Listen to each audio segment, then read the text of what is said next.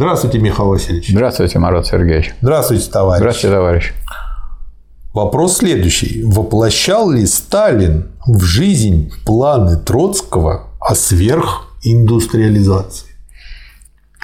Значит, Сталин воплощал в жизнь те планы индустриализации, которые разрабатывались с его участием государственным сказать, плановым комитетом.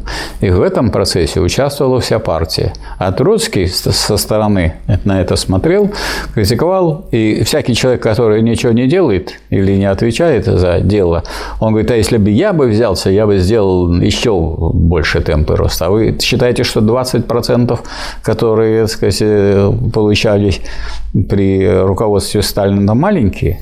Вы знаете, я так и не понял, что подразумевалось под словом сверхиндустриализация. Ну, такая, я думаю, а я тоже не очень понял. Наверное, сверхиндустриализация – это такая, когда все сверх тормашками все уже летит. Или уж когда Потому там... что надо знать меру, потому что если еще увеличить темпы роста, то получится так, что не, не сработает, не выполнен будет план, и рухнет все.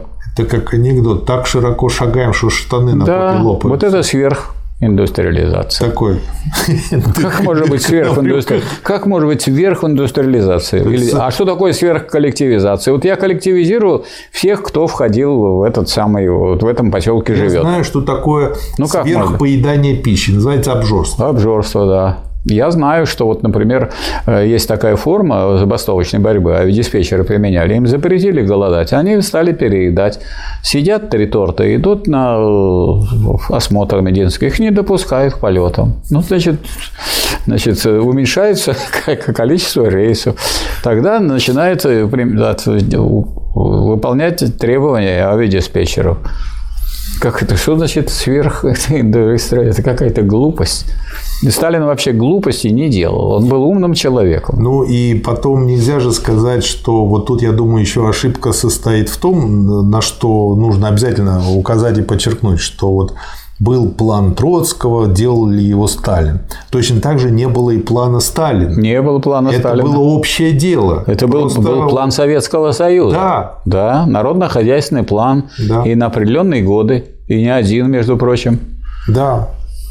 Это такой уже последняя ступень гордыни. Даже, я думаю, а, при абсолютной монархии трудно утверждать, что это вот план именно этого монарха, потому что там всегда есть еще какие-нибудь полководцы, инженеры, еще очень, которые собственно говоря, и прорабатывают. Вот я бы, вот, чтобы вот вас победить, я бы стал задавать сверхвопросы. Ух. А я бы просто ничего не делал, потому что ну сверху, ну пролетело сверху, и ладно. Нет, а вы сверх-сверх вопросы. И вы бы меня побили.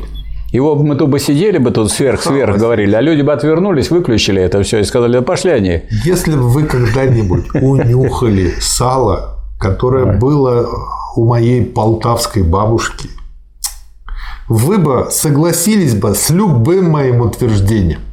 Поэтому с большой буквой «С» надо писать слово «сало». Ну да, я тут согласен. Но сверх сала все равно не надо писать. Но сверх сала не надо, да. Спасибо, Михаил Пожалуйста. Спасибо, товарищ.